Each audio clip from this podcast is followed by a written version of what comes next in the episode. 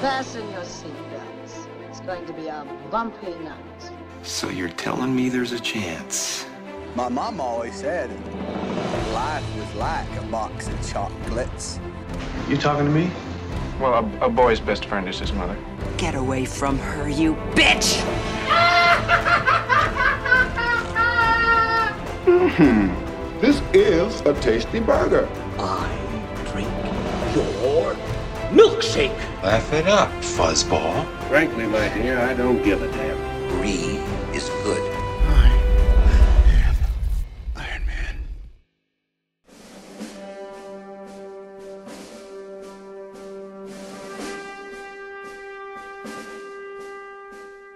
Buenas noches a todos y todas las personas que están escuchando este maravilloso podcast de Cine Express, el Throwback Podcast. Hoy, hoy sí regresamos después de unas semanas por unas vacaciones forzosas, ya les contaremos después en los stories si acaso, pero hoy regresamos con el episodio número 69. Escuchó bien, el número 69 de esta jornada de Throwback Podcast que, ha come- que hemos comenzado ya hace un tiempito atrás.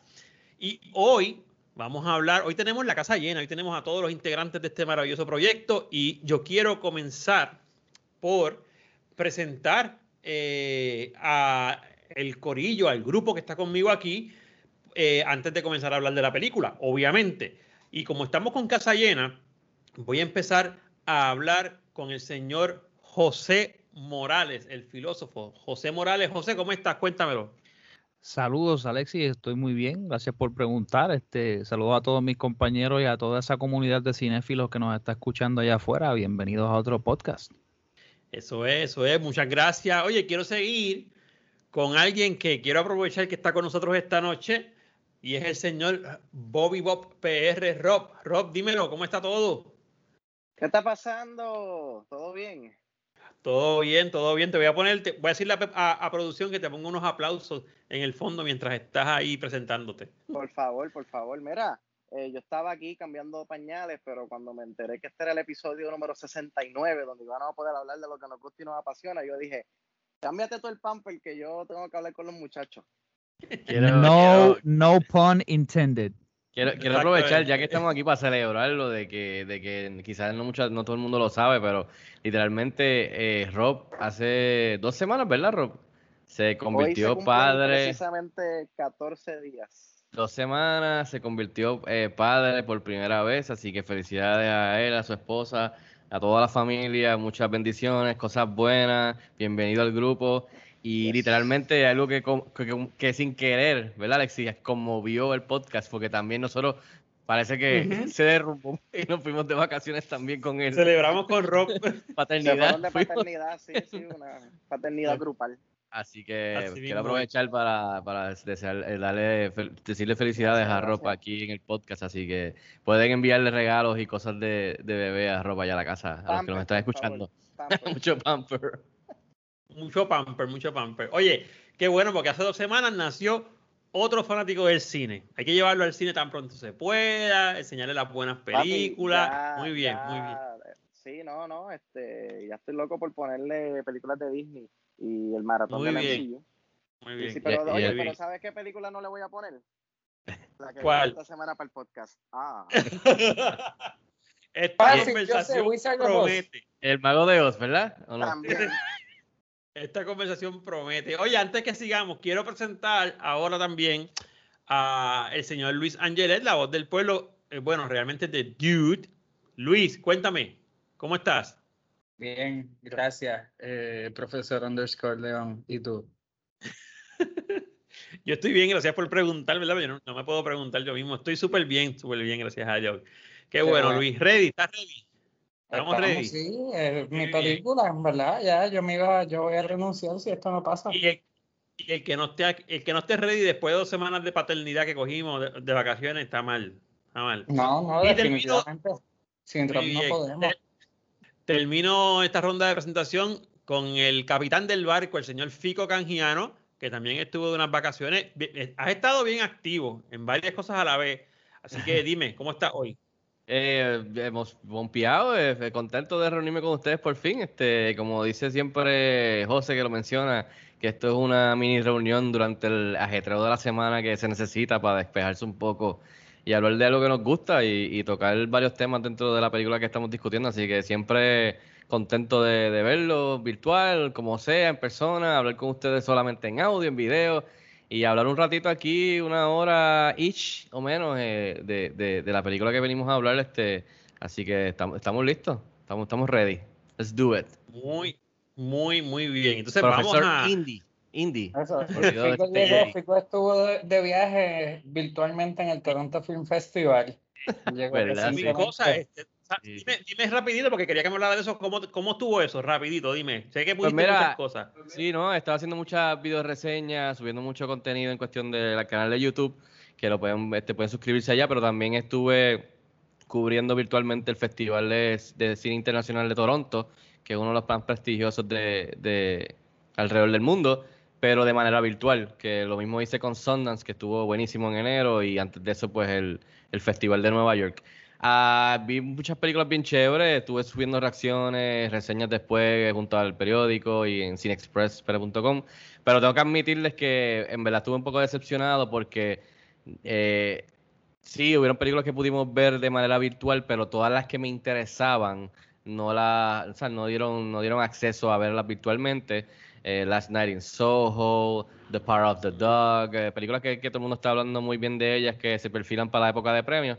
Pues estaba pompeado y de cuando por fin fueron a abrir las compuertas, dijeron, ah, sabes que estas películas solamente son presenciales. Y ahí pues se me bajó un poco el moco, como se dice. E incluso las otras que restaban, algunas no pude verlas porque tenían, las tenían bloqueadas por territorio, geoblocked.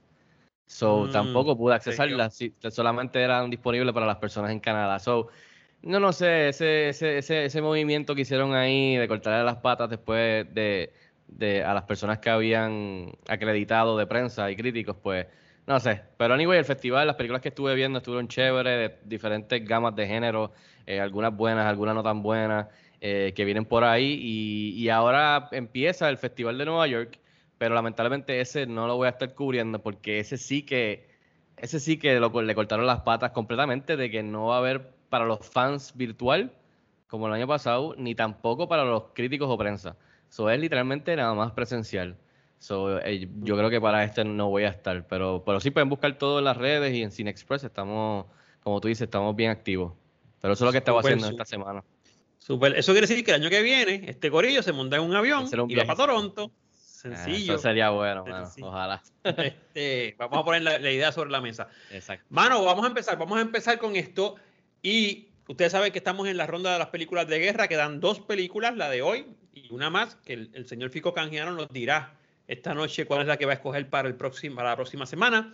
Pero yo quiero que el señor Luis Angelet me diga cuál fue su selección y me conteste dos preguntas, además de la, su selección. ¿Por qué la escogió? Y si fue fácil o difícil el escogido de esa película. Luis, cuéntame, ¿qué pasó? Eh, pues sí, eh, profe. La película que yo cogí fue Doctor Strangelove, o no sé, el título es bien largo. Eh, Doctor Strangelove, de Stanley Kubrick. Eh, ¿Por qué? Porque pues quería coger una cosa más light dentro de todo y esto es, o sea, se, promocionaba o, la sinopsis lo vendía como dark comedy, así que puede, ser. Y porque quería que no fuera de la Segunda Guerra, porque pues acababa de pasar. Así que, pues por eso esta me pareció una buena selección. Que si fue fácil, no, por, pues porque estaba buscando que cayeran estas categorías específicas. Y pero nada, esta o sea, resultó ser la escogida y creo que fue una buena selección. Yo nunca la había visto. Eso es importante, eso lo quería, que quería saber si la había visto. Esa es una de las preguntas que yo te iba a hacer, déjame tacharla. Mira, Luis, no apagues el micrófono porque te voy a preguntar, ya que estás ahí. Eh, no me voy. ¿Cuál fue tu Bueno, ya me dijiste que no la habías visto, so. Eh, ¿Cuál fue tu experiencia ahora viéndola por primera vez? dame un overview porque esto lo vamos a desarrollar más, más a fondo en la mesa virtual, pero eh, ¿cuál, ¿cuál fue tu experiencia al verla?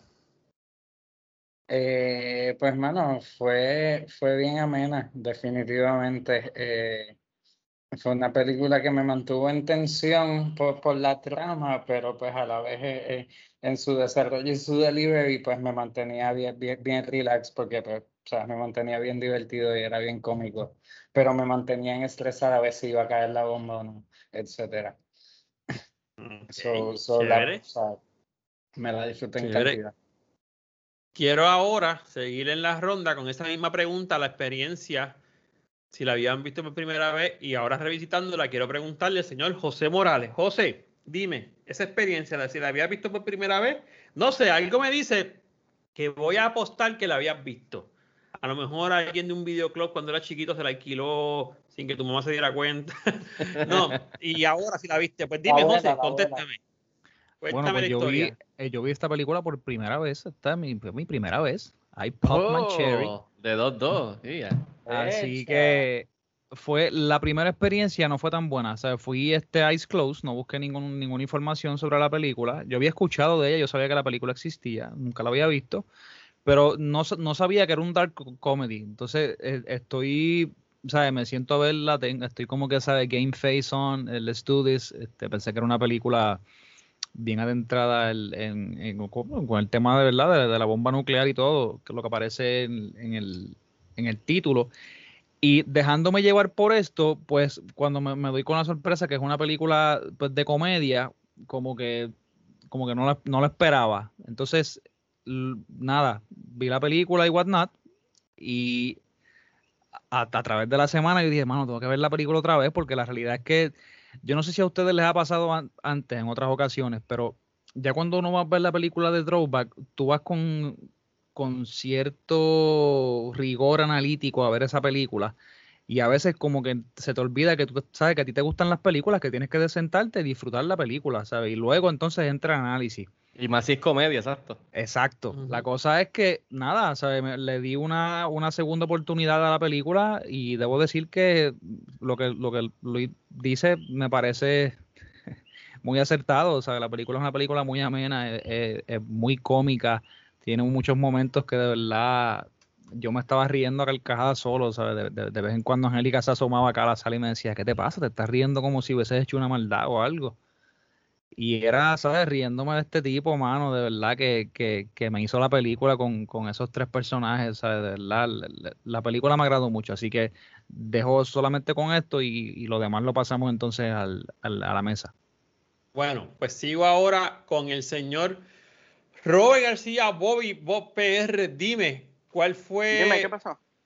Bueno, ¿la viste por primera vez? ¿La viste, Eh, la viste, la habías visto antes o la viste por primera vez ahora? No sabía, no sabía qué película era. Yo cuando vi Doctor Strange, yo rápido entré a Disney Plus, eh, pero rápido me di cuenta que ese no era. eh, y tuve que virar para atrás HBO. Yo estuve peor que Eso. tú, créeme. Yo lo voy a contar no ya mismo. Sí, no sabemos, sabemos. Este, pero no sabía que era esta película. Y mira, en estos días de, de estar cambiando pañales, eh, que ¿verdad? Que la, la bebé estaba ahí, parecía una marioneta, este, moviéndose mientras le cambiaba los pañales. Eh, ese se durmió y dije, "Eh, ¿qué película voy a ver? Eh, iba a ver un musical que está en Prime Video, se llama Annette, que Fico quiere que yo vea porque dice que es bien, eh, es bien doloroso, pero nada, eso es para otro día. Y dije, mira, as well, déjame ver la película de Throwback de esta semana para tenerla en la mente por si acaso me puedo escapar. Y hubiera preferido haber visto el musical, porque de verdad que no, mano, no me gustó.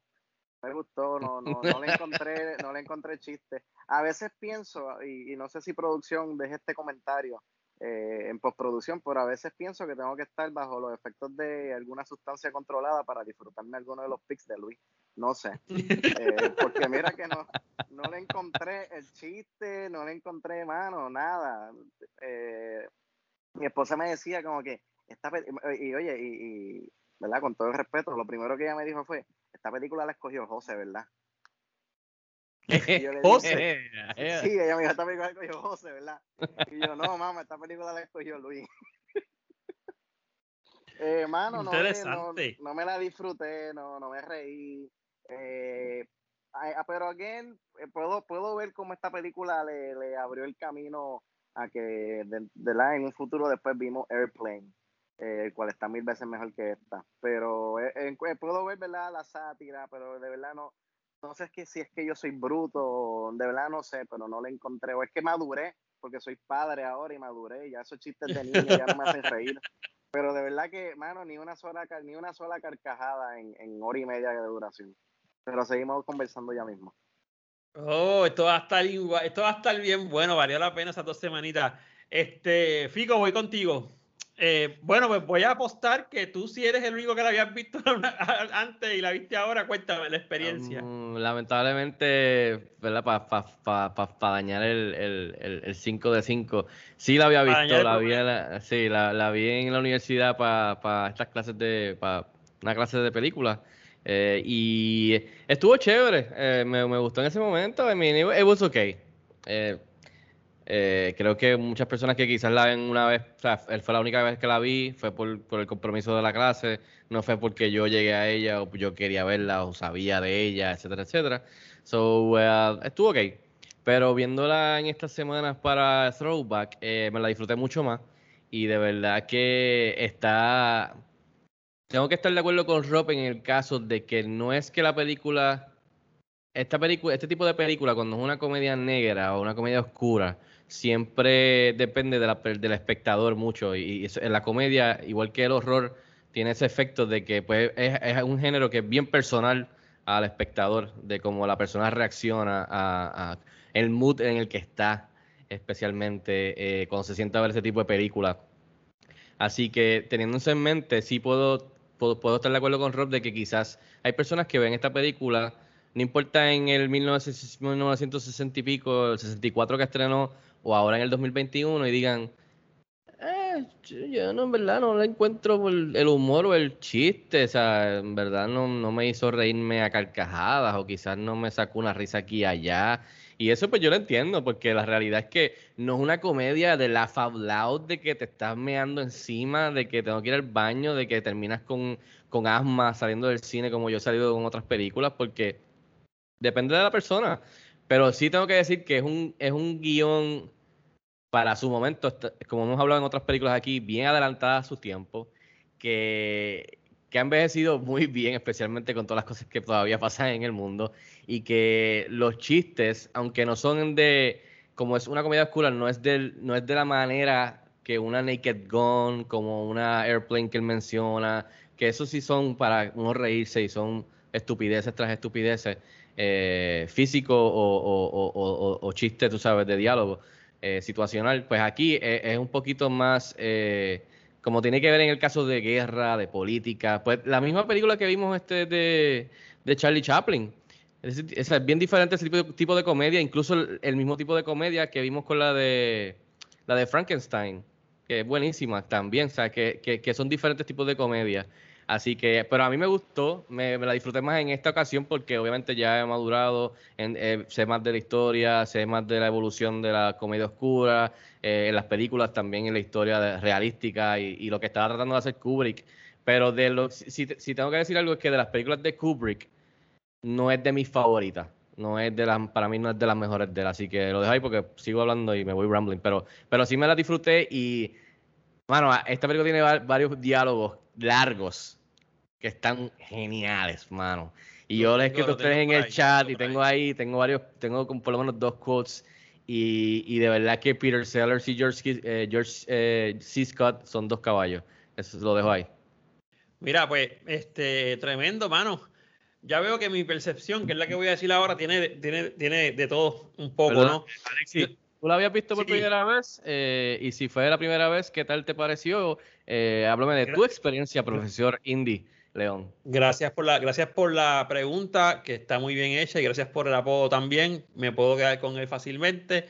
Ok, no la había visto. De hecho, yo vi la película que no era, por eso es que no tuvimos podcast la semana pasada. Ah, háblanos, un, secreto de, un secreto de Estado. Yo vi la película que no era.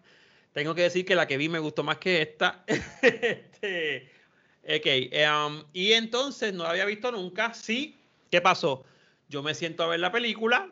Ya una de las cosas más brutales, y lo digo no porque Luis esté aquí, eh, cuando Luis escoge una película, yo no me puedo sentar con los mismos ojos a verla que cuando, por ejemplo, la cojo yo, que es una película que he visto. Porque yo siempre me pregunto, ¿por qué Luis quiere que yo me sienta a ver esta película? Algo hay. So, ya yo fui pre- pre- pre- como predestinado, ¿no? Preparado. Y me siento, no lo había visto, la experiencia fue, miren, yo con la comedia negra soy bien, no sé, no es, no es, mi, no es mi top 3 ni mi top 5 favorito de género, es la realidad. Ustedes lo, ustedes lo saben ya, los que, los que han escuchado este podcast antes, ustedes los muchachos también.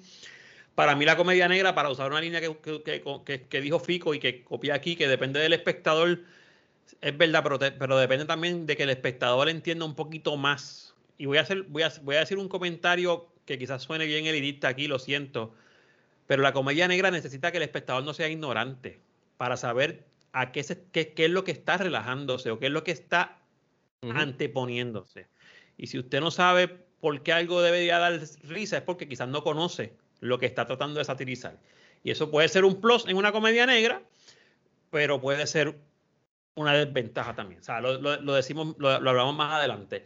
Eh, la consumí bien rápido. La película, a diferencia de otras que he tocado en, que se han tocado en este podcast, no tuvo un momento en que yo pudiera decir, vengo ahora, síguela ahí, voy a buscarla en el carro y viro. Porque cuando me estaba como que dejando de gustar un poco, pues ahí venía un diálogo largo, que, que hay varios, de hecho, interesantísimos, eh, que pues me causaban un poco de, no carcajada, pero decía, contra, esto está, esto está chévere, esta sátira está buena. Y por último, porque lo voy a hablar en la mesa virtual, en algo de la experiencia positiva que tuve de la película, eh, es que como la temática que trata a mí me encanta, o sea, esto es Guerra Fría full y, y satiriza muchas cosas que pudieron haber pasado también, así que por esa parte me gustó. Hay muchas cosas que no me gustaron, las voy a, a- a hablar en la mesa virtual, pero nada, habiendo dicho eso, voy a dar unos cuantos datos importantes de esta película que independientemente si a usted le gustó o no le gustó, esta película tiene varias cosas a su favor y varias cosas en su mochila. Así que vamos a leer, voy a leer Alexis, unos cuantos permiso. datos. Dime. Eh, eh, no mencionaste qué película fue la que viste por equivocación que te gustó más que esta.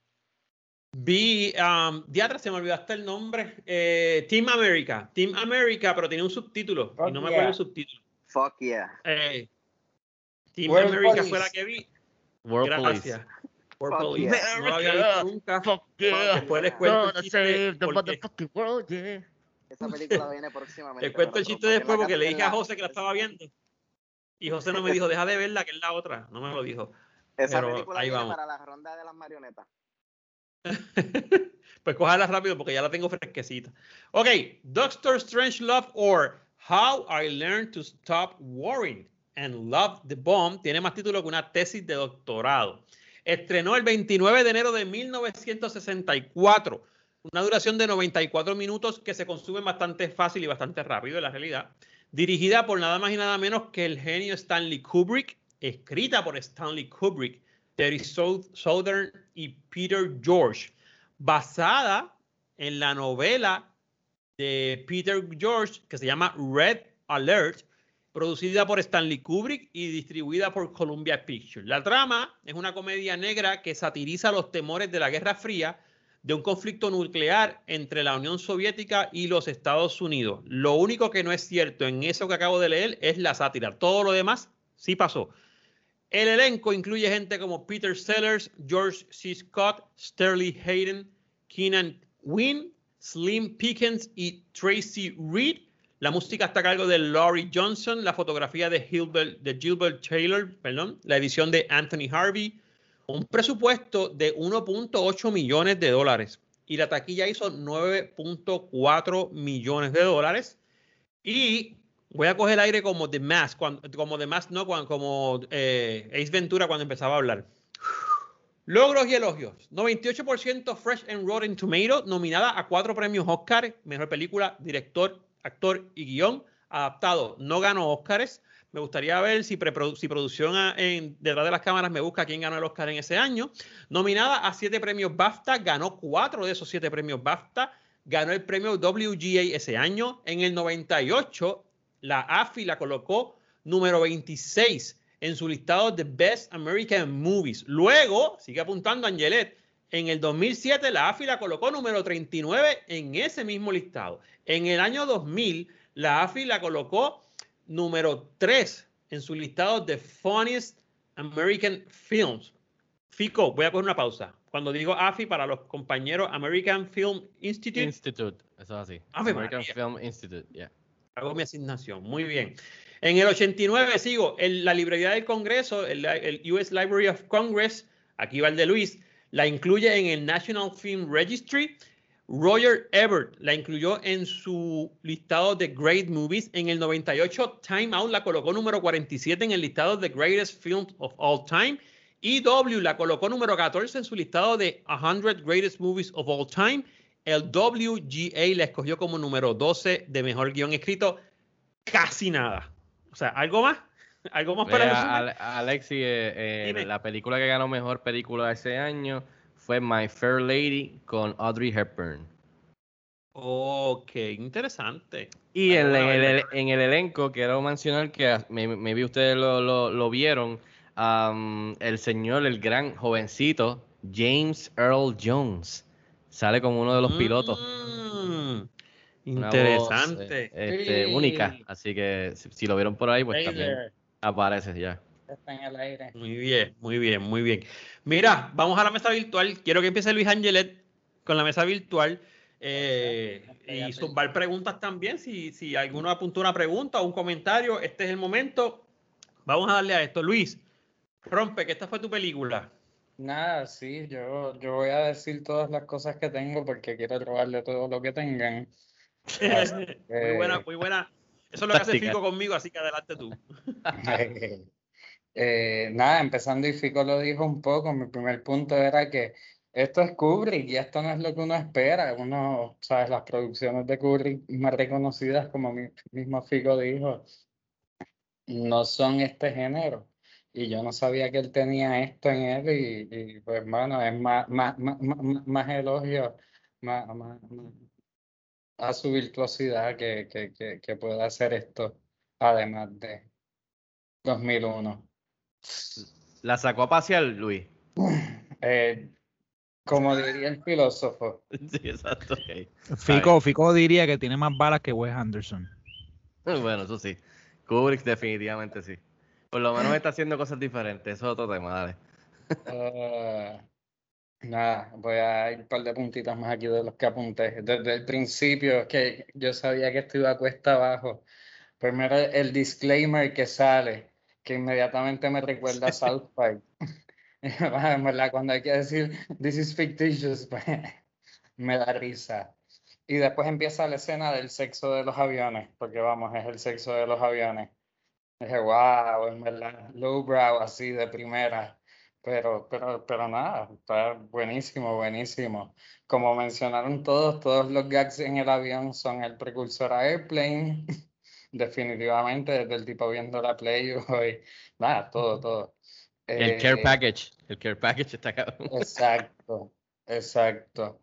Sobre nada, los diálogos y, y, y pendejaces. eh, uno de los que apunté, de los que me reía carcajada, porque ¿sabes? solamente la premisa es de, de, de Turgidson. Dice, I'd like to make two points. Y llega como a seis o siete. Y yo, ¿cuál va a? Three. Exacto. Buenísimo. Y, y después el discurso de Reaper sobre el fluoridation, que, que es algo que existe todavía en el 2021, pero, pero nada, me mata de la risa. Eh, ah, yo pienso que, que, que, todo lo que ustedes dicen es cierto y, y, y, y nada, pues yo tenía, tenía contexto de, de, de Guerra Fría para, para entenderlo un poquito más y me la disfruté mucho, de verdad. Eh, y sí, creo que es bien difícil que pase en la vida real, pero como quieras, la, la idea de inventárselo y en ese tiempo, y, y ¿sabes? cuando la película salió, eh, pues que, que sí tenía la relevancia, tiene que haber sido un palo, y pues definitivamente todos los elogios que, que dijo el profe, pues yo creo que, que lo validan. Eh, así que yo estoy bien feliz de haberla escogido y me la disfruté mucho. Les dejo, les dejo un poquito y, y, y vuelvo después si acaso. Bien, déjame intercalar algo aquí, porque lo que Luis acaba de decir fue algo que fue de las cosas que a mí más me gustaron de la película. O sea, la película arranca con un disclaimer que nadie lo necesita realmente, pero ok, por si acaso, just in case. Eh, mano, a mí una de las cosas que, no es que me dio risa de esta película, una de las cosas que más me, me llamó la atención de esta película es que esta película podría haber pasado. Esto, de hecho, aquí va su momento de historia. Hay que buscar una musiquita para esta parte. Esto fue lo que pasó en la crisis de los misiles de Cuba, dos años antes de que saliera esta película. O sea, por poco, por poco nos vamos a una tercera guerra mundial, una guerra nuclear, por una bobería. Eh, y había gente peleando y había gente que quería apretar el botón de vamos a zumbar la bomba, ¿sabes? Literalmente. Eso es una de las cosas que esta película tiene que yo, yo decía, o sea, Kubrick tiene que haber dicho, yo voy a, joder con esta gente. Porque esto, esto pudo haber pasado, iba a hacer una película de esto. Bien satirizada, que, claro, los diálogos, este, sobre todo los diálogos por teléfono. Pero, mano, esto casi pudo haber pasado años antes. Así que eh, eso que dice Luis me, está bien, bien interesante porque sí, de las cosas que más me gustaron, esa es una de ellas. Eh, y aprovechando el eh, esto que dice ahora que de intercalar, voy a decir una cosa más y entonces seguimos para que me sigan contando ustedes. Ya dije lo de lo de la comedia. Este tipo de comedia que yo entiendo, porque lo entiendo cuando pues hacen un chiste de una cosa, eh, tratan de, satirizar alguna otra, pero no es, mi, no es mi comedia favorita. Yo sí prefiero la comedia en la que el, la explosión o el turning point es otro.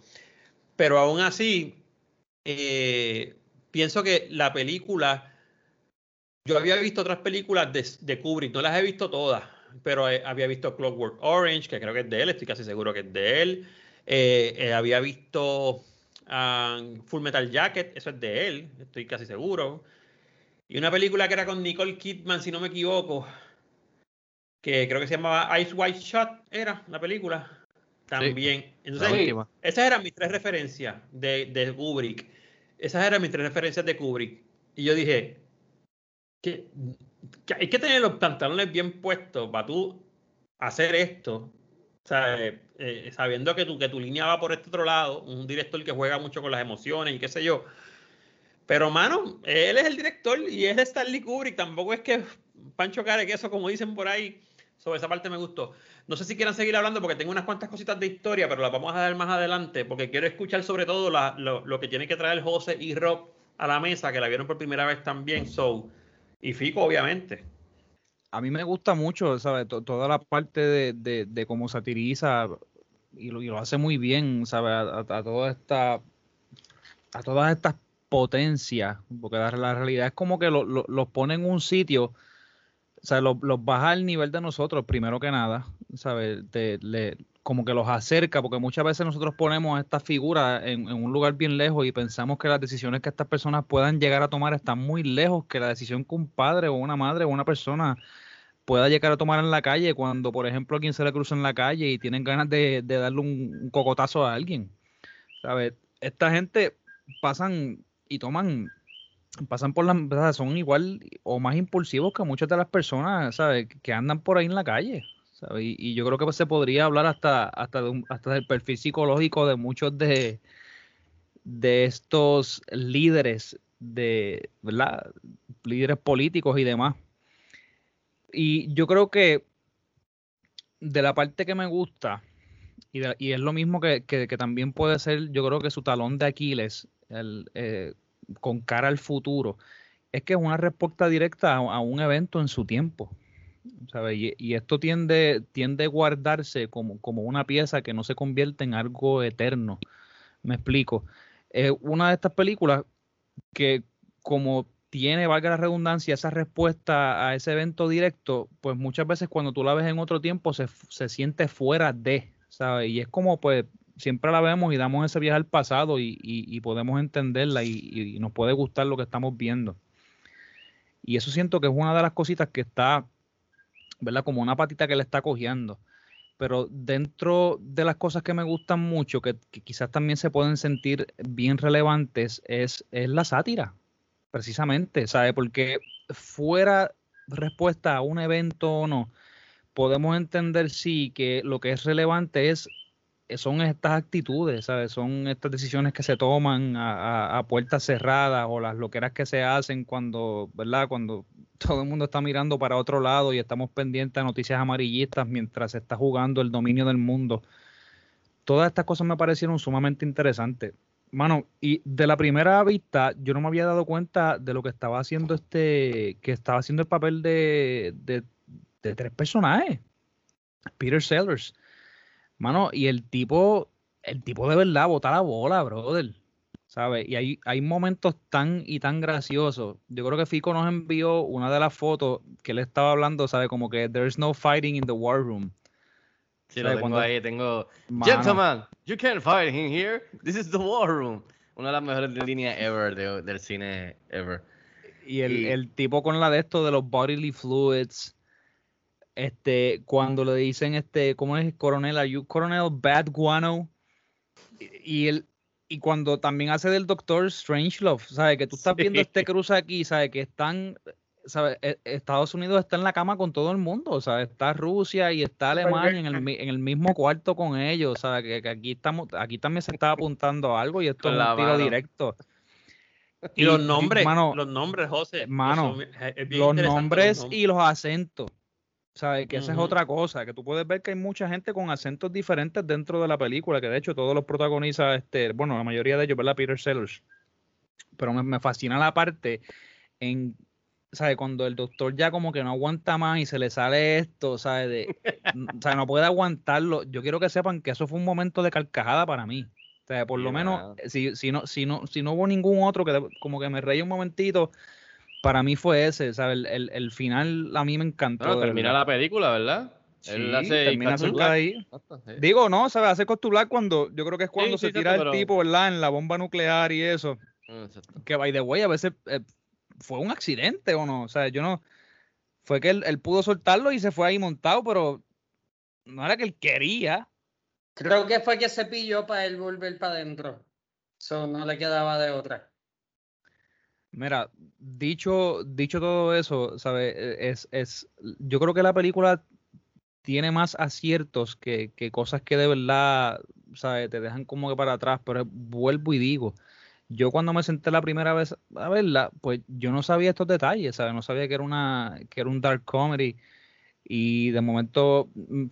La realidad es esa, ¿sabes? No, esperaba que fuera otra cosa y de momento no era lo que yo esperaba. Y quizás eso me, sabe, como que me sacó un poquito de, de, de donde yo estaba. Pero vuelvo, la segunda vez que me senté a verla, me la disfruté bastante. Me, ¿sabes? Voy a utilizar y, y- y voy a pecar de, de hacer lo que no me gusta, pero me voló la cabeza, no lo hizo. Pero de que me la disfruté, Chévere, chévere. Rob, dime algo, Rob. No te me vayas, no te me duermas. Eh, también Figo, cuéntame. Ah, Mano, eh, no, tú, yo, sí, sí, estoy aquí. Eh, mira, como te dije ahorita, no, los chistes no, no conectaron conmigo, no, no, no, no entendí gracioso, pero sí me gustó la, la, la, la dinámica entre el presidente y el comandante, ese back and forth estuvo, estaba chévere, el diálogo pues estaba cool. Eh, estoy, no, no recuerdo quién fue el que lo dijo, que dijo que todas las escenas del, dentro del avión estaban, estaban cool. Eh, yo, yo hubiera preferido una de dos películas, una película completamente dentro del avión o una película completamente dentro del war room, entre el comandante y el, y el presidente. Una película tipo monólogo, yo ahí back and forth por, por hora y media, pero hubiera estado cool. Eh, mano, no es eso, no, no, no. Como te dije, yo creo que es que yo soy bruto porque no, no, no entendí los chistes que estaban tratando de hacer lo de la sátira. Entiendo lo que estaban diciendo ahorita, ¿verdad? De la sátira, pero hemos tocado aquí otras películas que son sátiras y que se vacilan eh, Singing in the Rain, ¿verdad? Aparte de que era una musical, era una sátira a la industria de- de- del cine. Quizás como conozco bastante la industria del cine, pues por eso esos chistes los entendí y los pude apreciar. Como yo no sé tres carajos de la guerra, pues quizás estos chistes volaron por encima de mi cabeza como, como, este, como bombas nucleares, no sé. Pero, pero sí, no, se puede apreciar el trabajo de Kubrick, eh, que siempre se saca los cojones a pasear, sin cojones le tiene. Eso está claro, eso está di- di- dicho ya desde el primer episodio de 2001, eso está establecido. Eh, camisa próximamente en teesprings.com slash. Eh, pero he visto mejores, Como Kubrick. sacándolos a pasear como Kubrick, exactamente. Y, y dos bombas. ¡Mua! Mira, eh, sí, eh, no es su trabajo más fuerte, pero yo creo que el, el- fuerte de esta película es el diálogo. Eh, hay varios tiros, eso sí, lo que Fico lo mencionó, que, que la película ha envejecido bastante bien. Hay varios tiros eh, de, los, de, de los jets eh, en el aire que se ven bien cabrones, que de momento hay, hay tiros que tú puedes ver que son, eh, ¿cómo se dice? Este, miniatura, pero hay otros tiros que se Miniatura ven al bien frente de cabrones. pietaje, exacto. Modelo. O sea, hay- modelo, exacto, gracias. Modelo. Pero hay otros tiros que se ven bien cabrones y como que, wow, espérate, este cabrón filmó esto en el en, en on, on location. So, como te dije, no, no es la peor película que he visto en este, en este podcast. Eh, ese ese, ese eh, título todavía lo tiene el Mago de Oz. Eh, pero no me la, no me, o sea, no, it okay, it okay. Eh, a mí me funcionó haber entrado sin saber nada, eh, porque no sabía qué esperar. Eh, pero no, cuando, cuando ya sabía por dónde venía la película, que era una sátira, y estoy casi seguro que es eso, mano, porque si yo conociera sobre la guerra y sobre estos conceptos y sobre estos sucesos que pueden ocurrir durante una guerra, quizás lo hubiera apreciado, lo hubiera, no, no es que lo hubiera apreciado, ese no es el término. El término correcto es que lo hubiera entendido. Lo hubiera entendido y me lo hubiera disfrutado. Porque para mí estaban hablando en chino, porque no sabía muchas cosas de lo que estaban diciendo. Pero eh, me gustaría ver esta película nuevamente, pero con un general eh, con el pelo anaranjado, que sea bien loco, bien gordo, así, que sea expresidente de los Estados Unidos, que, que se vuelva loco y zumbe una, una bomba así. Pero no, eh, it was okay. It's okay. Le paso el micrófono a Fico. Pues mira, lo que trae, lo que el- el- el- la observación de Robert bien me parece, me parece acertada en cuestión de que, de que si una persona, un espectador se pone a ver esta película y no conoce o sabe o tiene una idea del, del concepto de, de lo histórico de la guerra y de la, de la época, pues creo que mucho, mucho de, la, de los chistes y el relajo de Kubrick y el guion, pues te van a pasar por encima de la cabeza, como dice Rob. So, eso es algo bien importante en la, en la experiencia de cada una, o sea, bien personal de cada persona que se sienta a ver esta película. Yo estoy como José, ¿es de lo mejor de Kubrick? No. Puedo apreciar lo que hizo en ese momento antes de darnos las otras películas brutales que nos dio, lo, lo puedo entender. Las interpretaciones de, de estos tipos, de Peter Sellers, que es un caballo que si no lo conocen, también es mejor que, o sea, lo conocían por, por Inspector Clouseau de, de, de, de la, de Pink Panther, que es un duro.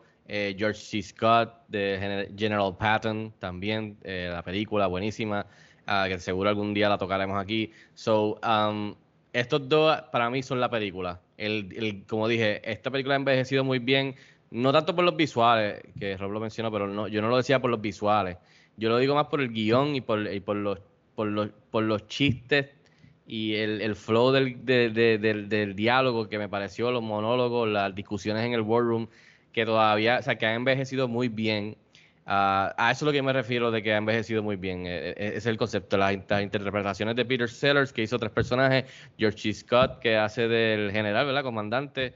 Para mí esta película, yo te puedo regalar todo lo que es en el avión, en el aire, los tipos en el de esto, cada vez que cortaban yo era como que, eh, ok, está bien, ok, quiero regresar al War Room. Porque como dice Rob, esto me, das una película entera de, todos ellos en el War Room, claustrofóbicos, ¿sí? O sea, es más, yo creo que hasta lo podrían hacer un- en un remake o un moderno, porque se presta. Eh, co- consigue dos actores que sean de esa misma, en esa misma vena, un Steve Martin o un mismo Bill Murray que, que es un vacilón pero lo hace serio y puedes vacilar con esto, o sea, pero eh, para mí eh, todo lo que era en el aire, los visuales, eh, están iffy para el 2021, eh, todas, cada vez que cortaban y salía el tipo y salía la musiquita, que es, que es una pieza famosa que se me escapa, que la, la tocaron como 100 veces en la película, eh, y cada vez empezaba, no es que seguía, es que empezaba de nuevo. so, eh, eh, todo eso te lo puedo regalar. I mean, I can, I can do without that. Para mí el, o sea, lo fuerte de aquí es el diálogo, es el war room, las interpretaciones de estos dos, las interacciones de, de, el de Peter Sellers. Me gustó mucho el presidente y de y el comandante de, de C. Scott. Eh, las interacciones entre ellos dos, cuando el tipo empieza a explicarle qué fue lo que pasó y el presidente es bien cojonado, que lo que dice Luis, que él le dice, quiero hacer dos puntos y se va como por ocho puntos. Y tú en serio, cabrón. Y el presidente se las deja pasar y se las deja pasar y se las deja pasar. Y el tipo cada vez que trata de salirse del, hoyo que él mismo está acabando, pero entonces lo logra en parte y en parte no, pero el presidente se la deja pasar. Para mí esa es la película. Y entonces eh, las, las o sea, cuando entra Doctor Strangelove también genial. Eh, pero para mí, yo tengo aquí apuntado antes de pasárselo a otro, para mí lo de Gentleman, you can't find it here, this is the world, me pareció, o sea, la contradicción está tan cabrona que para mí eso es una de las mejores líneas ever en el cine. Pero también la interacción entre la llamada del presidente y, el presidente de Rusia está bien cabrona. Y él que con cojones, igual que la pelea entre el comandante y él, eh, y me pareció, pero a mí me encanta, siempre me ha encantado el Yes, fine. I can hear you. I can hear you now, Dimitri. Clear and plain and coming through fine. I'm coming through fine too, eh? Good then. Well, then, as you say, we're both coming through fine. Good. Well, it's good that you're fine and I'm fine. I agree with you. It's great to be fine. Y ellos siguen por ahí. Eh, y entonces como que el, presidente ruso es como un niño chiquito y se, y se chisma porque él dice otra cosa, entonces él se encojona, pero tiene que bajarle porque no quiere que, que explote la situación. O sea, todo para mí, para mí eso es la película y para mí ahí está el fuerte de Kubrick, está el fuerte de guion, está el fuerte de la película, ha envejecido muy bien en ese aspecto, todo lo visual, todo el concepto de que la tensión de la bomba, it gets old después de un rato. Eh, So, viéndola por segunda vez, para mí, yo eso es lo que le saqué en esta ocasión, ahora en el 2021. Si quiero recomendarle a alguien, vean de dónde salió todo este tipo de comedia oscura, por lo menos en el cine americano, los voy a dirigir a esto. Una película de Stanley Kubrick, antes de que empezara a darnos películas clásicas e icónicas, vean esta película, Peter Sellers, eh, eh, George G. Scott, vean esta película. Pero que, como dice José, me voló la cabeza no tanto en cuestión de hacerme reír comparada a otras películas de comedia oscura en blanco y negro de esa época, que hay muchas muy buenas. Eh, lejos de lo mejor de Kubrick, se lo paso a otro. Mano, yo, para hablar un poco de los diálogos, no apunté realmente cuáles eran. Creo que tú, el quote que diste era uno de ellos. Eh, eh, es, es bien interesante cuando la, la conversación entre los presidentes, o sea, entre el Dimitri, que es el nombre es como decir el, el, José en Puerto Rico, este, sin ningún tipo de intención, José. Pero sí, no, ese, ese, es el go-to cuando cogemos un personaje de Rusia, es Dimitri, si es mexicano, pues es José. Y en todo tiempo es como que, pero lo vas a hacer, Dimitri, pero no lo vas a hacer. Pero, pero yo sé lo que estás diciendo, yo sé lo que estás pasando, pero créeme, Dimitri, yo entonces toda, toda esta repetición de Dimitri, Dimitri, Dimitri, eh, como que, como que bajando un poco, no bajando, realmente la, película no es una sátira, satirizando la preocupación del presidente de los Estados Unidos de que el presidente de Rusia, en ese momento de la Unión Soviética, realmente el secretario de la Unión Soviética, no, pues no, no contestara el ataque, ¿no? Que, no, que, no, que no cogiera represalia. Y eso me está interesante porque vuelvo eh, en, en, el, en el hecho histórico en el cual yo creo que esta película se basa, que es en la crisis de los misiles, que fue la más fuerte en el 63, 62 en Cuba, en las aguas de Cuba, da risa y, y, por lo menos a mí me da risa porque yo lo sé, ¿sabes? El presidente era, el presidente eh, eh, era Kennedy, al otro lado de la balanza estaba Khrushchev en Rusia, y Kennedy, mucha gente lo vaciló, porque era como que el ñe, era, estaba muy niñato, o sea, no supo reaccionar. Eh, y me da risa esta película porque precisamente lo están diciendo en la cara. Yo hice un ejercicio mental de las películas que hemos visto en este podcast, no las que usted ha visto, que a lo mejor han sido más de las que yo he visto, y de las que hemos hablado fuera del aire. Y yo no he visto o no recuerdo ninguna película que se haya atrevido, ningún director que se haya atrevido a hacer una sátira de un suceso tan serio como fue este. Es como que tú me digas ahora, estamos en el 2021, como que tú me digas ahora que en el 2023 Steven Spielberg, Spielberg hace una película satirizando la salida de las tropas americanas de Afganistán que acaba de hacer Biden, satirizándola por completo, o sea, haciendo una comedia, criticándola, tirándolo básicamente por el piso. Eso que yo sepa, nadie ha tenido los, las pepas en su sitio, como dicen, ¿verdad? para hacerlo. Sí vimos una película aquí que fue Dog Day Afternoon, que fue hecha básicamente menos de 10 años de que pasaran los hechos, menos de 5 años, me acuerdo. Pero no es una película que atenta con, que, no es una película que habla de algo mundial, de algo tan serio como eso que como, como lo mundial que fue. Entonces, otra cosa que quería apuntar, eh, yo no sé ustedes, a mí, a mí el final de Doctor Strange, o sea, el final de Doctor Strange, Strange Love, sobre todo en la parte que él se le zafa el High Hitler y, y, cuando, se, cuando, se, cuando se levanta de la silla, pues le da gracias a Hitler, el tipo metido en Casablanca, en, en el cuartel básicamente de, de, de la guerra, eh, no me dio tanta, o sea, risa, o no me dio risa, pero no me llamó más la atención que el final, porque al final el tipo suelta la bomba por accidente. O sea, o por lo menos se cae con la bomba por accidente. Lo que obviamente hace, la, que, la respuesta sea el resto de las bombas, que es lo que vemos, las bombas famosas de hidrógeno. O sea, cuando nosotros vemos la bomba caer, las otras bombas que vemos, yo debo asumir que es la respuesta del otro, del otro país, o sea, de, la Unión Soviética respondiendo y bomba para aquí, bomba para allá, ¿no? Pero el, hasta el final de la película es una, es una sátira, porque el final de la película no te, ¿sabes? Tú, no, tú, tú, te quedas pensando, ok, la quería tirar, se quería tirar con ella, el tipo va encima de una bomba, como si fuera encima de un caballo, ¿sabes? Y contento. Eh, y en eso, si esa era la intención del director, pues he made it, o sea, lo hizo porque, porque hasta esto se, hasta eso, exactamente, hasta eso se, hasta eso se burló, perdón. Voy a decir algo aquí ya para el final y tiene que ver con lo que decía Rob, el hecho de que pues a lo mejor tú no sepas varias cosas de la, de la guerra, pues te, te mata par de chistes. Aún así, yo de este tema conozco porque es el tema que trabajo, ¿no? Y, y, pero aún así la película a mí no me sacó risa, o sea, pues vuelvo, a lo mejor la comedia negra no es para sacarte risa y es para realmente pensar un poco más, ¿verdad? Y yo he visto muchas, yo veo una serie de, de, de, de dibujos animados que es Family Guy, soy fanático de Family Guy y me gusta cómo Family Guy se burla de las cosas eh, así que puedo decir que he consumido un poco de comedia negra en esa parte, pero esta película como que también está el, el, elemento de que uno no se acostumbra. Yo estoy en este barco hace poco y yo como que no me acostumbro a ver algo anterior que quizás puedo verlo con los ojos de este crítico de teatro, pero eso se ve bien fake. Entonces tengo que hacer el switch y decir contra, pero esto fue en el 60 y pico. ¿sabes? Esto fue una película que con 1.8 millones de pesos, que realmente es bien poco presupuesto, eh, porque hemos visto películas aquí más viejas que han tenido más dinero. Entonces, pues ahí uno empieza a mirar las cosas. Y es como, y ya con esto termino, como José dice, cuando uno se sienta a ver una película para el podcast, yo no me puedo sentar a decir, ok, voy a ver si me entretiene. Yo creo que, fíjate, esa, esa palabra me voy a quedar con ella. Yo no voy a ver si me entretiene, voy a ver si la película eh, gusta, independientemente de que me entretenga o no. Si cumple con, con el hecho de que esto es una obra de alguien que le escribió para que yo la viera. Y ahora que veo todos los elogios que le acabo de leer aquí, ¿sabes? Tampoco puedo yo pararme y decir esa película es una porquería. ¿sabes? Esa película logró su cometido. No es de mis favoritas, pero logró su cometido. So, no sé si quieres decir algo más, Luis, Rob, José. Yo, yo, yo quiero añadir que, que yo quiero añadir rápido, Luis, Luis espérate. Ah, okay.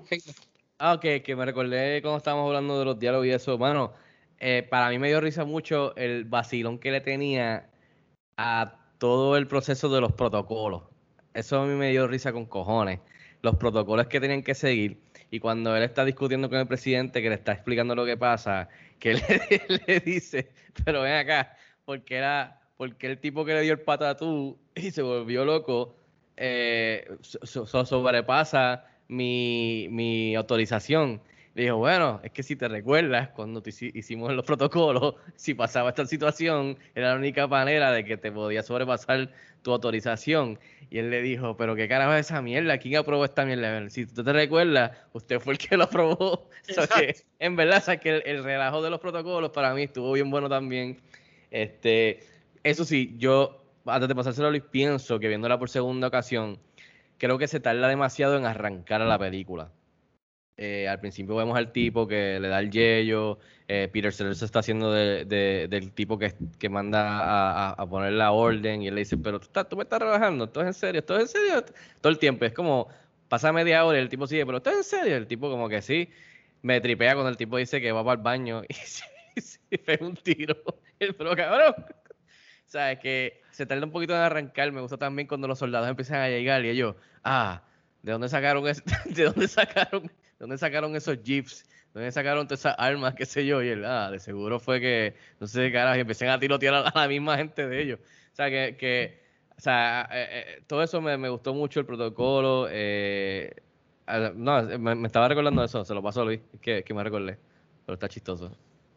Ok, pues yo tengo, contestándole a Alexi, no, no, ¿sabes? No, no, no, no comparándola como obra, sino como, como película que quizás era controversial en el momento.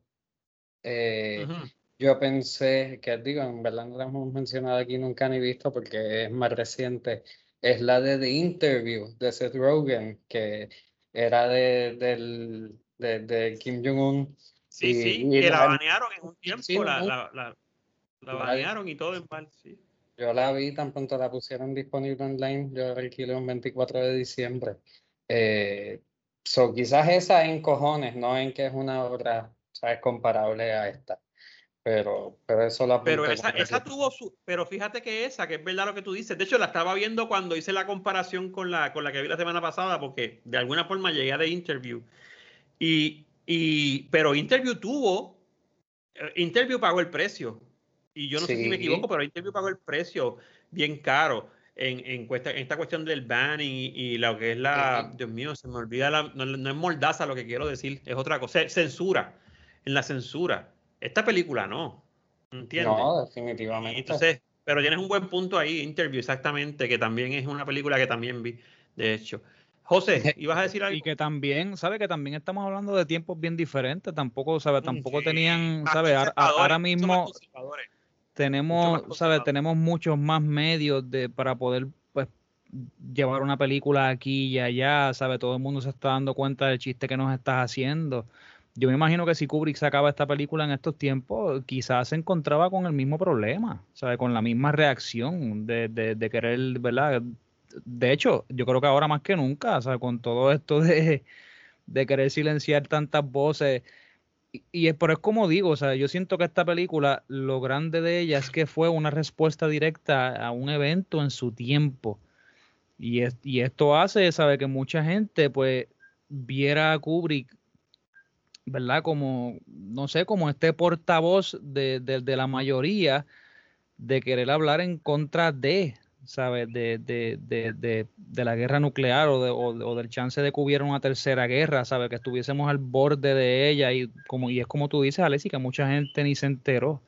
Y se alzaron mucha gente, ¿sabes? Se alzaron muchos artistas, músicos, cineastas, pintores, escultores. Un montón de gente se alzó, activistas políticos, para hablar específicamente de estos temas, ¿sabes? Y yo creo que eso es lo que hace o que lo que hizo que esa película entonces tuviera tanto auge en su tiempo.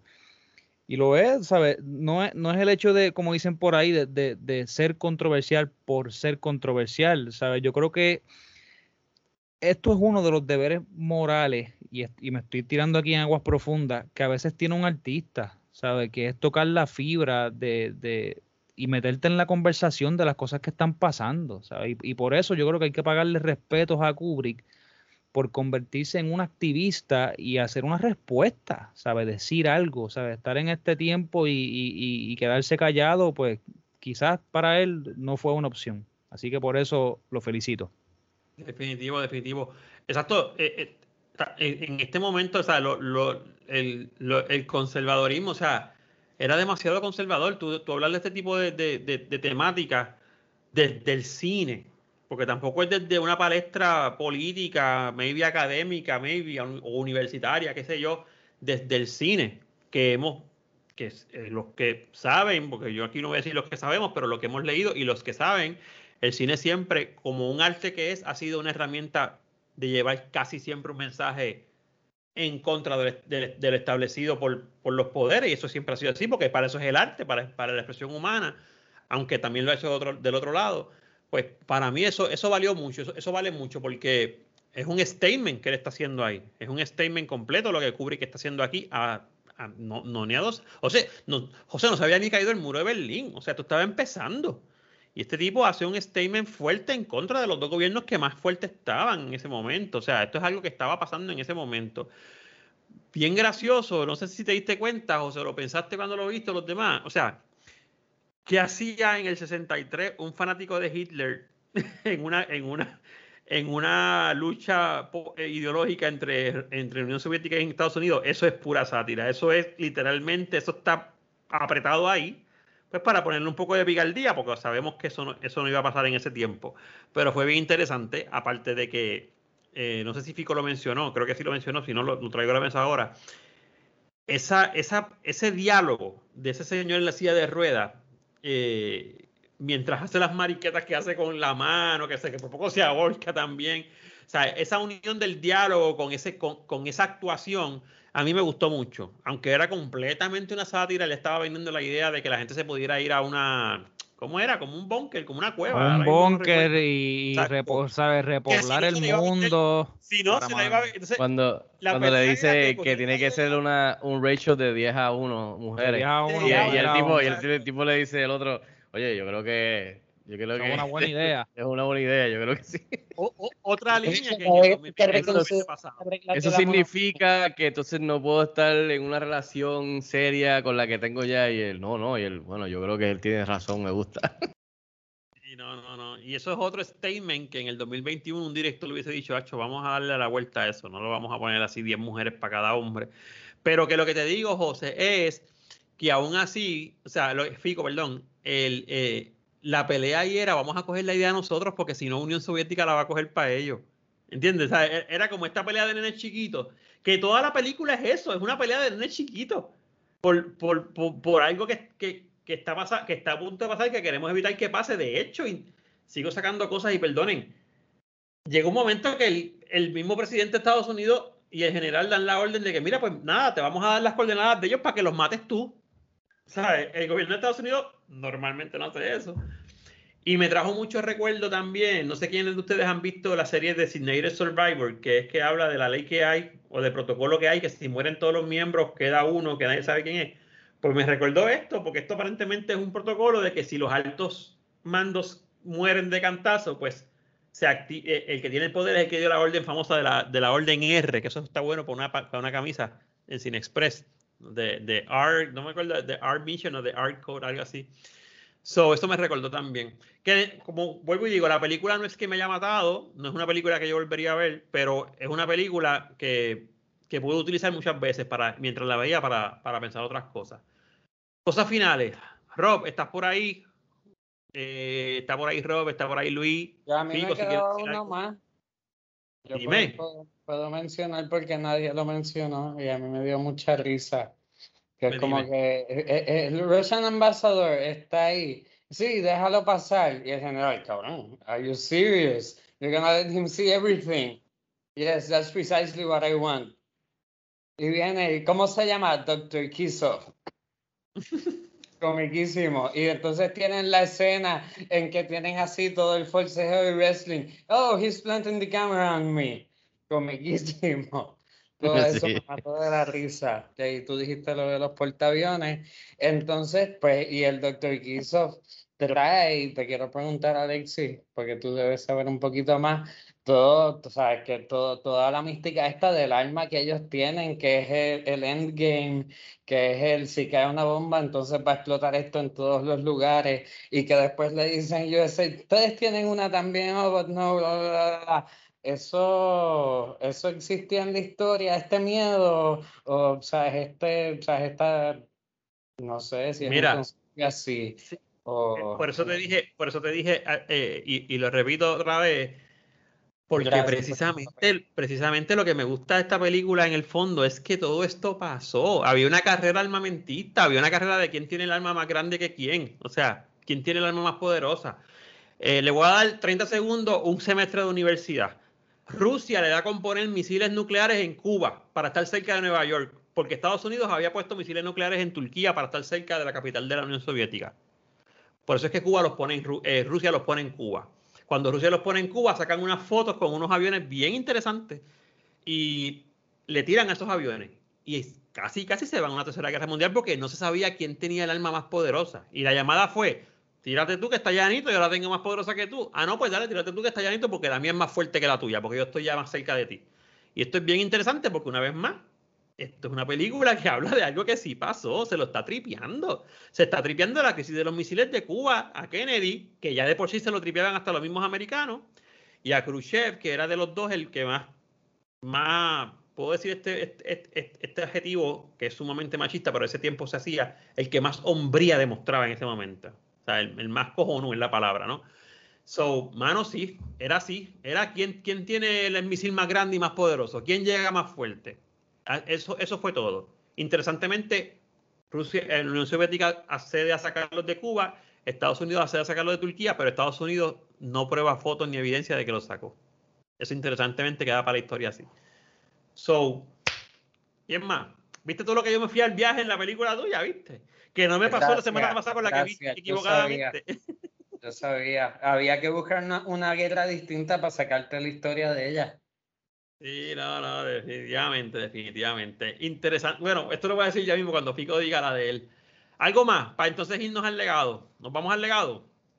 Vámonos al Eh, legado. Bueno, pues vámonos al legado. ¿Cómo la ves desde, desde el estreno? Recordando que esta película salió en el 64. Yo no he hecho la cuenta bien, pero creo que van casi 60 años. No me haga caso, saqué una calculadora, pero creo que van casi 60 años. Sobre el legado y hacia el futuro. Y quiero empezar por José. Vamos. José, Rob, Luis y Fico. Ese es el orden. Vamos, José.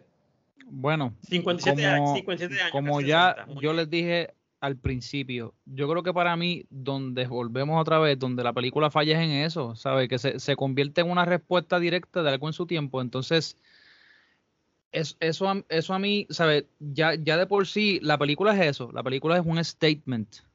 ¿Sabes? La película no es algo a lo que yo vuelvo porque lo considero una obra de arte, ¿sabes? Porque lo digo, y, y- eso no tiene na- nada de malo, ¿sabes? No todas las películas apuntan o, o quizás están, ¿verdad? Queriendo ser una obra de arte, quizás una, pues volvemos, quiere ser un statement y ya.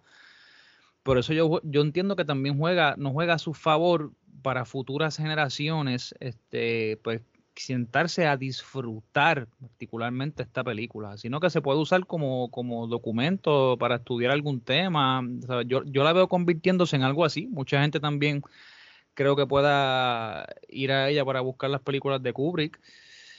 Este, en, en otro caso, yo nunca me motivé a ver esta película. Yo había visto, sí, este, trailers sobre ella y la he visto en un montón de listas. Ya como vimos, tiene un montón de, de accolades. Yo tampoco me he dejado llevar mucho por, por, ¿verdad? por, por los criterios de, de los que saben, y estoy haciendo comillas. Así que, nada, let's leave it at that. Muy bien, muy bien. Eh, entonces voy con Rob. Rob, dímelo. Legado, ¿cómo la ves hacia el futuro? Cuéntame. Mano, esta película tendrá su fanbase y de seguro algún fanático hardcore de, de Kubrick pues la tiene bien. La tiene en un rincón en su corazón y la recordarán y la revisitarán eh, de vez en cuando y de cuando en vez. Y mira, eh, lo hemos visto con otras películas que tocamos aquí en Throwback y a las par de semanas la tocan en Cinema Blend o las tocan en otros podcasts más grandes y, y de momento están acaparando todas las redes sociales. So, pero sabes que lo escuchaste aquí primero en Throwback. So, yo creo que, mano, va a estar, está seguro, los accolades están ahí, eh, eso na- nadie se los va a poder quitar. eh, so, yo creo que sí, va a estar ahí, va, a tener sus fanáticos y, oye, y cada género del cine tiene, tiene sus seguidores, o sea, están los seguidores de las películas de horror, las comedias y las comedias oscuras como esta. So, yo estoy seguro que, que sí, que el legado va a estar bien ahí. No, no la veo, eso sí, no veo manera en que hagan un remake o un reboot eh, hoy en día. Yo creo que es una de estas películas que, mira, déjala quieta, no la toque, déjala que sus accolades y su fanbase la continúen recordando por lo que es, eh, porque no veo cómo puedan eh, hacer como que eh, co- recoger un trueno, lightning in a bottle nuevamente. O sea, no veo que esta película hace, como lo que habíamos hablado, los cambios de generación, una película como esta, eh, hoy en día, pues yo creo que ofendería a mucha gente y la gente está muy chanquita por ahí en las redes sociales. Y los, estudios de cine, los estudios de, los estudios de cine no se van a tomar el riesgo de, de hacer una película que les pueda ocasionar un backlash bien, bien cabrón con la fanaticada. So, voy con eh, Luis. Iba contigo ahora. El legado, ¿cómo la ves hacia el futuro? Cuéntamelo. Pues sí, han dicho mucho, eh, siempre. eh, ustedes son buenos. Eh, so, está, sea, lo bueno es que Kubrick no tiene tantas películas, así que si tú te lo propones, las puedes ver todas y, y, y la vas a ver, así que siempre que él exista, su legado exista, va a estar ahí. eh, también, pues, pues nada, o sea, no, no, no es que, o sea, yo la escogí, no, no me quiero, o sea, por mi instinto, porque no, no sabía mucho y, y mira qué casualidad que está en todas esas listas que tú dijiste y todas esas cosas. Yo estoy de acuerdo en general y, y, y pues en la categoría de películas de guerra que no te van a hacer llorar, pues, pues está ahí bien arriba, bien arriba. Eh, y por eso yo creo que, que puede perdurar. Y, y pues por Peter Sellers, me imagino el actor, eh, es una de sus nominaciones a Oscar, que mirando ahí por encima su IMDb tiene tres. Así que pues, pues, pues, me imagino que, que, que ahí hay algo, aunque pues ya eh, lleva más bien, tiempo retirado, etcétera. Pero, pero nada, yo creo que esta película va a existir forever. Y, y, y, y pues nosotros, como siempre, le damos foro a películas que lo merecen y, y cogerá más auge gracias a, como dijo Rob, muy acertadamente. Adelante. Muy bien, muy bien. Fico, eh, quiero, bueno, vamos a hacer algo, Fico, súper improvisado aquí. Voy a decir yo, porque quiero terminar tú con el legado, porque tú fuiste el que la viste dos veces, o tú has tenido la oportunidad de ver cómo ha crecido esta película. Así que basado en eso, eh, en quiero, quiero ese análisis al final, si tú me lo permites, y como sé que me lo vas a permitir, voy a hablar yo. Eh, mano, yo, no, yo, para empezar, eh, yo diría que el legado de la película, esta- estamos viendo una película del 62, 64, perdón. O sea, el legado de esta película para, para, para la gente que tiene que llegarle va a estar ahí y va a permanecer ahí. Eh, toca una temática que históricamente es importante. De hecho, yo me atrevería a apostar, que es mi trabajo, o sea, que es lo que es el- porque es en lo que trabajo. No, no trabajo apostando, sino trabajo como, eh, dando clases de historia. Yo me atrevería a apostar que hay tesis de ese tipo, tesis históricas o de política o de milicia, que mencionan esta película como una fuente, porque es algo que se hizo en el momento. Esto es fuente primaria. Así que esta película está en un sitial. El hecho de que yo no la tenga en un top 10 de las películas de guerra no significa que no, que, que no, que no vaya a envejecer bien. Ha envejecido 50 y cuántos, 57 años, 57 años tenía Fico, 57 años. Ha envejecido bien. eh, y yo apunté mientras ustedes hablaban eh, dos cositas aquí que quiero, que quiero cerrar mi, mi parte de legado con eso. Yo no sé si un remake, yo soy bien enemigo de los remakes, sobre todo porque a mí me gusta mucho el, el- lo, que, lo que el autor crea por primera vez. Y yo he visto películas que, aunque yo creo que es la primera vez, son un remake, o que a veces eso no cae. Pero yo le pregunto, si, si tuviéramos a Kubrick vivo ahora, que tuviera como noventa y pico de años, yo sí le preguntaría qué él piensa de esa película y qué piensa de, lo que, de todo lo que ha pasado de ese tiempo para acá. La guerra del Golfo Pérsico, el revolú con Afganistán, el revolú con el Medio Oriente, eh, Osama Bin Laden, 9-11, toda esta cuestión de... eh, ay, Dios mío, el coreano se me olvida el nombre y la película que vi la semana pasada lo satiriza a él, Dios mío, Kim Jong-un creo que Kim se llama. Exacto, gracias. Porque entonces, bien, yo le preguntaría a ese artista Kubrick, tú hiciste esta película en el 64 con estas situaciones, ¿qué tú piensas de esto ahora? Porque obviamente una película no creo que se atreva- no creo que lo dejen hacerla. Y finalmente, mano, yo he visto tres películas o cuatro, de cuatro o cinco con esta ahora. Él no tiene muchas películas. Y yo sí, para una de las que vi, que fue Clockwork Orange, en una película de en una clase de psicología, yo tuve que leerme más o menos la biografía de él. Y yo sé que Kubrick no tuvo una niñez fácil. Eh, no, él no estudió en un colegio de cine, un, un máster ni nada de esto. Y no estoy equivocándome porque yo confío en mi memoria. Y Kubrick no tuvo una, una no tuvo buenas notas ni siquiera en las hay. Eso no significa nada. Pero se hizo un gran director por todo lo que pasó. O sea, y que si la película es un legado, mano, yo diría, y apunta la frase, la frase para, para la camisa, Fico. Mano, es que Kubrick ya es un legado. O sea, ya, ya el director como tal es un legado. Es un hombre que está. Que quizás esta no me gustó, pero las otras tres que vi de él compensan por mucho lo que no me gustó de esta película. O sea, so, es un palo de él. Es una película que los estudiantes van a revisitar, sea que estudien cine como estudió Fico, sea que estudien historia como estudié yo, sea que estudien este, comedia, maybe. Me atrevo a apostar. So, el legado para mí va a estar ahí. Fico, quiero terminar contigo. Sorry por, correr, por cogerte un par de minutos adicionales. Eh, tú cuéntame, no, no. ya que tienes Mano, esta experiencia de, de, de verla dos veces.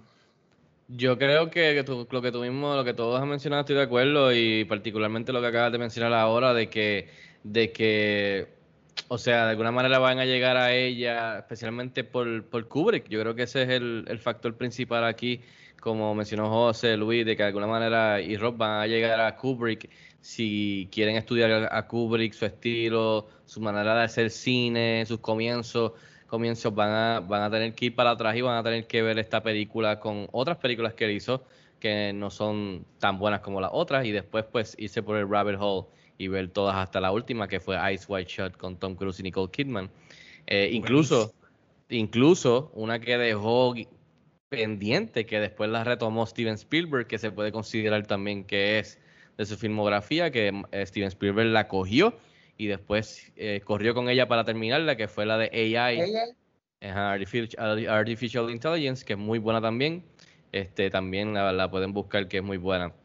So, yo creo que eh, Luis lo mencionó, eh, Stanley Kubrick, vas a llegar a él ya sea por cine, ya sea por, por- porque te gusta el cine, porque estudias cine, porque te, o porque es material obligatorio en el salón de que o sea, en, en la clase.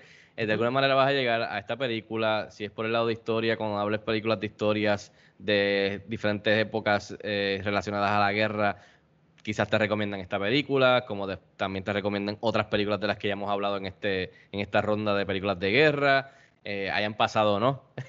Así que vas a llegar, pero eh, a mí me gustó la película cuando la vi la primera vez. No me gustó tanto, pero en esta ocasión me la disfruté más porque ya tenía un contexto más grande históricamente de lo que he aprendido de otras películas que vinieron antes y del mismo trabajo de Kubrick.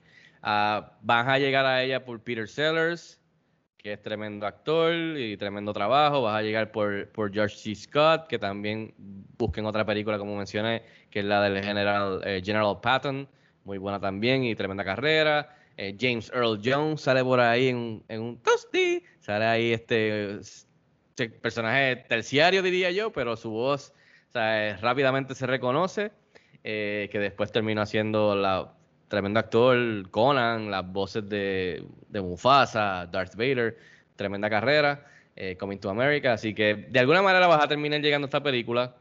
No es de mis favoritas de Stanley Kubrick, creo que José también está de acuerdo, pero no es una mala película. Logró lo que iba a lograr en su momento, eh, muy merecido todos los elogios. Eh, y siempre eso es, yo creo que de, la- de todos los géneros, las películas que son las más tricky después de, de analizar y ver cómo han envejecido son las comedias como esta, que son las que son comedias, pero no laugh out loud. Son comedias oscuras, comedias negras y las películas de horror, como dije al principio. Eso es algo que ya es muy personal de cada uno, de cuando se sienta a verla, cómo llega a donde ellas, el mood en el que están, si la has visto anteriormente o no, si ya sabes lo que pasa. Eh, so, pero al final del día, Doctor Strangelove es considerada, regardless de nosotros aquí hablando la última hora y pico, una de las mejores comedias de todos los tiempos. Así que eh, de alguna manera vas a llegar a ella, ya sea porque te la recomiendan o porque lees eso, o lo escuchas o lo ves y dices, déjame ver si es verdad. Y después cada uno pues decide si es verdad o no. Así que yo creo que el legado está bastante seguro. Gracias al señor Kubrick. Chévere, De, chévere. de tremendo. hecho, y, y- partiendo de lo que dice Fico, y quiero hacer un ejercicio aquí rápido. Nosotros cuando hacemos esto, ¿verdad? De, de ¿sabe? De cuál, de cuál es el legado hacia, ¿sabe? El- en nuestra vista, ¿sabe? Porque básicamente eh, estamos siendo, ¿sabes? Es desde la subjetividad de cada uno, porque la realidad es que como que dice, es como dice Alexi, ¿sabes? Ya nosotros cuando hablamos de los legados de la película, ya muchas veces presuponemos que las películas que ya estamos escogiendo aquí en sí ya son un legado, ya tienen un legado. Y esos directores también, ¿sabes? Los- lo que nosotros siempre discutimos al final, yo creo que es qué significa ese legado para nosotros, ¿sabes? Cómo nosotros Muy entonces vemos ese legado y nosotros, ¿sabes? Teniendo acceso a él, ¿cuál es nuestra reacción? a él, eh, ¿Verdad? viéndola desde estos tiempos, porque Kubrick fue un, ¿sabes? Yo nunca he podido juzgar a un director por, por, una película que no me haya gustado tanto como un buen o mal director, porque la realidad es que ningún director es para todos y ninguna película tampoco lo es. ¿sabes? Yo, yo lo que discuto de este proyecto es el hecho de que fuera parte de todas las cosas que hace, en sí no es un proyecto que tú abordas, ¿sabes? Dos y tres veces, ¿sabes? Volver a él porque te es tan gratificante. Y también tenemos que hablar de otra cosa. No es el hecho de que sea gratificante o no, porque hay un fenómeno, y, esto pues, lo, lo, quiero sacar allá afuera porque me pasa mucho y lo tengo que compartir con ustedes, mis amigos, y con todos los que nos están escuchando. No sé si les ha ocurrido que ustedes ven una película y ustedes se disfrutan la película en ocasiones, esta película que les gusta tanto, pero ustedes pueden no estar de acuerdo con muchas de las cosas que se están presentando, ya sea ya sea en un, juicio moral o, están en desacuerdo con, algún discurso que se está presentando, como también yo he visto películas que yo sé que son buenas, que las puedo apreciar, pero particularmente no me sentí entretenido que es una palabra que a mí no me gusta utilizar, porque yo he visto muchas películas que a mí no me entretienen, porque yo soy bien, ¿cuál es la palabra? Estoy bien presente en lo que es lo que, ¿sabes? La noción del tiempo a veces no la pierdo y estoy bien presente en el tiempo que está transcurriendo mientras estoy viendo la película. Y aún así, yo tengo muchas de esas películas en mi colección. No sé si me entienden lo que quiero decir, ¿sabes? No todas las películas tienen un efecto en uno agradable y aún así son buenas películas. Se pueden considerar una buena película. Los dejo con eso, mis amigos. basado en eso, ¿tú crees que Rob tiene esta película, la va a tener en su colección privada, José? Estás en mute, estás en mute. No creo que, no creo que eso pase. Tú, tú sabes por qué te traigo el ejemplo. diablo, y ahora me vas a hacer seguir. Te traigo el ejemplo porque, por ejemplo, a mí me gusta mucho Tarkovsky, mano. A mí me gusta mucho Tarkovsky. Ustedes lo saben ya, no tengo que decirlo. Las películas de Tarkovsky, cuando uno las ve, son una experiencia, es una experiencia bien rara. O sea, porque mientras yo estoy viendo la película, Tarkovsky, por ejemplo, quiere que tú estés bien presente en el tiempo, ¿sabes? Que, que, a ti no se te escape el tiempo mientras tú ves, tú ves la película, ¿sabes? Tarkovsky no cree que, que un director que se escapa de la, de la noción del tiempo dice que no logró su cometido, ¿sabes? Que era, no era sacarte de, de, de donde tú estás, sino que tú estés en el tiempo con la obra misma. Y cuando esto pasa, a veces tú puedes sentirte abrumado, o sea, te puedes sentir abrumado porque son películas difíciles de seguir pero a la misma vez se convierte en una experiencia que es como la vida misma, ¿sabes? Como, como las cosas difíciles que a veces pasamos, que, a veces uno quisiera que se fueran rápido, pero lamentablemente no. Y hay, hay un tipo de cine que se convierte en un espejo de la vida en sí misma. Y a veces esas son las, el tipo de obras que se quedan contigo, que tú tiendes a, a, a repetirlas, porque cada vez que las ves, y a veces tú no puedes ni explicarlo, tú sabes que hay algo con lo que tú te identificas y esos son los directores que tenemos siempre más cerca de nuestro corazón a la hora de, pensar en el cine. Muy bien, tremendo. Quiero cerrar con eso mismo que dijo José. Me parece muy bueno para las próximas películas que vayamos a ver aquí también. Oye, vamos a cerrar esta ronda de películas de guerra con la selección de mi amigo, el señor Francisco Fico Canjiano, eh, que le toca elegir la película para la próxima semana. Eh, Fico, tienes un peso grande sobre tus hombros. Dile a la gente que vamos a estar mirando eh, y tengan sus computadoras listas para, para que le podamos decir dónde las pueden ver. Vamos. Ah, pues mira, este, no, no me siento que tengo tanto peso encima. Yo creo que esta ronda ha estado chévere y hemos, hemos acaparado varios tipos de, de películas de, de, guerra diferentes, o sea, y, ha estado ha estado bien nítido este ver estas películas de diferentes épocas, reales o no, así que pero tengo que admitir que estaba entre dos o tres películas, eh, específicamente dos películas, pero creo que, que me voy a ir por el lado más de del aspecto personal personal, como había compartido con ustedes, esta película es una de las películas favoritas de mi viejo Y gracias a mi viejo, I mean, es que yo me llevó desde chiquito a ver estas películas y me dio, me puso películas que quizás no, eran- aceptables ver a esa edad. Eh, un saludo, un chabro de Cobra de Sylvester Stallone, eh, que creo que fue de las primeras películas que me dejó ver del VHS. A Jaws y todas estas películas que no se supone que yo estuviese viendo a esa edad. So me fui con esta película que es una de sus favoritas y fue una experiencia brutal verla con él en el cine. Eh, fue por una experiencia brutal para mí verla en el cine. Eh, me recuerdo que la vi en San Patricio, en la sala grande. Así que lo que vamos a estar viendo, vamos a cerrar esta ronda de guerra eh, con la película del señor Steven Spielberg, eh, película de 1998, Saving Private Ryan, con Tom Hanks y múltiples otros actores muy buenos. Así que esa va a ser la película. Creo que, nada, por rendirle tributo a mi viejo, que es de sus favoritas, y Matt Damon- y Matt Damon también, exacto. Pero de que, Tremenda, tremenda de que podía- elección. de que podía coger otras películas, lo hablaré la semana que viene, pero sí podía, pero creo que me voy con, me, voy- me fui por esa línea. Yo tengo fe de que las otras que tenía de seguro las podemos tocar después en otros géneros, en otras, otras rondas, así que vamos a verla. Yo creo que estaba mirando antes, Alex, antes de entrar al podcast, creo que está disponible en para streaming en Showtime. Yo O sea, hice, la puedes- la- yo hice la mi asignación para que en todos Rob lados, se, sintiera, se sintiera orgulloso de mí. Pues yo hice la asignación de buscarlo. Ah, Showtime disponible y lo verifiqué. Si no, las rentas en Sí, en cualquier TV, lado, en Apple que la TV, estoy usando en- un montón. ¿La rentas o la compras? Eh, Vudu y todo lo demás la pueden rentar. Y seguramente si se sienta a ver el fin de semana y tiene cable TV, probablemente la ve en algún canal porque la película la dan mucho también. Mano, Mano, interesante. yo No creo puedo que dejar esta mejor- oportunidad. Ajá, dime. Ah, que la mejor forma de ver esa película es en, en 4K.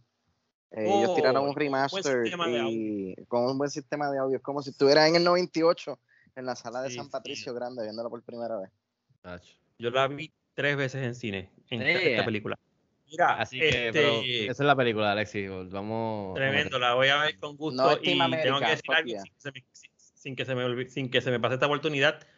Si usted quiere entender cómo llegamos a la crisis que toca la película que vimos hoy, tiene que ver Save It Private Ryan, que es la película la semana que viene, que es lo que pasó antes, eh, 20 años antes. So, viste, todo está conectado. Mano, ¿qué te puedo decir que estás escuchando este podcast? Suscríbete a las plataformas de Cine Express, suscríbete al YouTube, al Spotify, sigue a Cine Express en todas las redes sociales, Instagram, Twitter, Facebook y todo lo demás. Eh, ¿Me queda algo, muchacho? ¿Dónde te pueden seguir, algo. Alexis? No, no, ¿dónde te pueden seguir, Ah, Alexis? ¿Dónde nos pueden seguir? ¿Dónde nos pueden seguir? Eh, bueno, a mí me pueden seguir en Instagram, arroba profesor underscore león. ¿Dónde te pueden seguir a ti, José? José, ¿dónde te puede seguir la gente? Vamos a ver. Sé que vienen proyectos nuevos, pero vamos a dejarlo por ahí. La gente me puede seguir en las redes bajo Soy José Mora y la novena puerta también la pueden conseguir a través de mi página personal allí, así que los espero por allí. Chévere. Luis, ¿dónde la gente te puede conseguir? Cuéntame. Twitter Luis Angelet. Twitter Luis Angelet, guion bajo, quiero decir profesor guion bajo León, siempre me lo recuerdan mí, la gente que me sigue allá. Rob, ¿dónde te podemos seguir a ti y al blog que viene de, Ba- ¿cómo es? Eh, Baby, Bo- Baby Blogger Bob, Mira, algo así. me puede encontrar en, en el departamento de bebés de pañales. En todos los Walgreens por ahí. Eh, mira, no, eh, Twitter e Instagram, Bobby Bob PR. Estoy apagado en las redes, pero sígueme y si me quieres donar Pampers son bienvenidos. Con motivo, con un buen motivo. Muy bien. Fico, suéltalas todas, las tuyas y las de Cine Express también. No, mano, como siempre, gracias a todos por estar aquí, Rob por aparecer, este, eh, felicidades nuevamente. Nos pueden seguir en cinexpresspr.com, en las redes sociales como cinexpresspr, a mí pueden seguir en las redes como Fico Canjiano, suscríbanse al podcast para que les deje saber cuando hay un episodio nuevo como este, Spotify, Anchor FM, Apple, Google Play, etcétera, y por supuesto el canal de YouTube donde estoy subiendo muchas video reseñas de lo que estoy viendo de películas y, y series. Eh, y todos los días en Cine Express, así que estamos a la orden. Bueno, por eso fue todo. Entonces, hasta la semana que viene, vean esta película de Saving Private Ryan con buen audio y buena calidad. Y nos vemos en el cine entonces. Hasta la próxima.